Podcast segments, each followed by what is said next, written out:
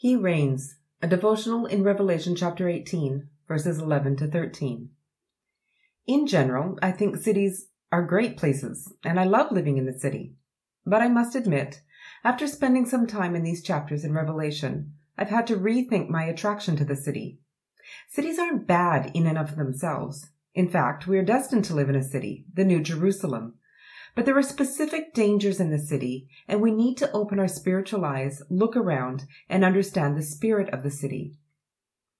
John is discovering how bad the city really is, and in chapter 18, the full picture comes into view as Babylon is falling apart.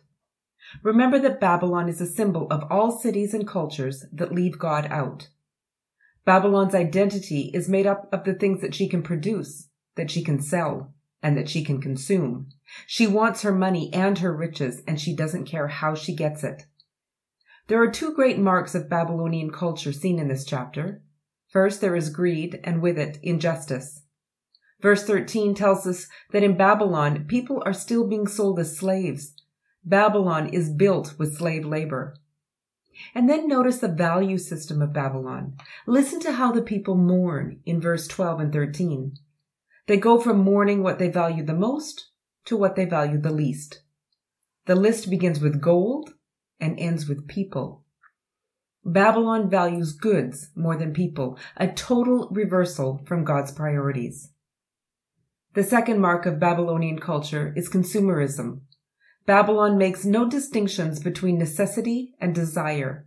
Babylon worships products and decisions are made on how much and how fast stuff can be produced.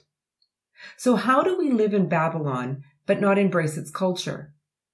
We will only overcome Babylon if we live in a close relationship with Jesus and heed his warnings.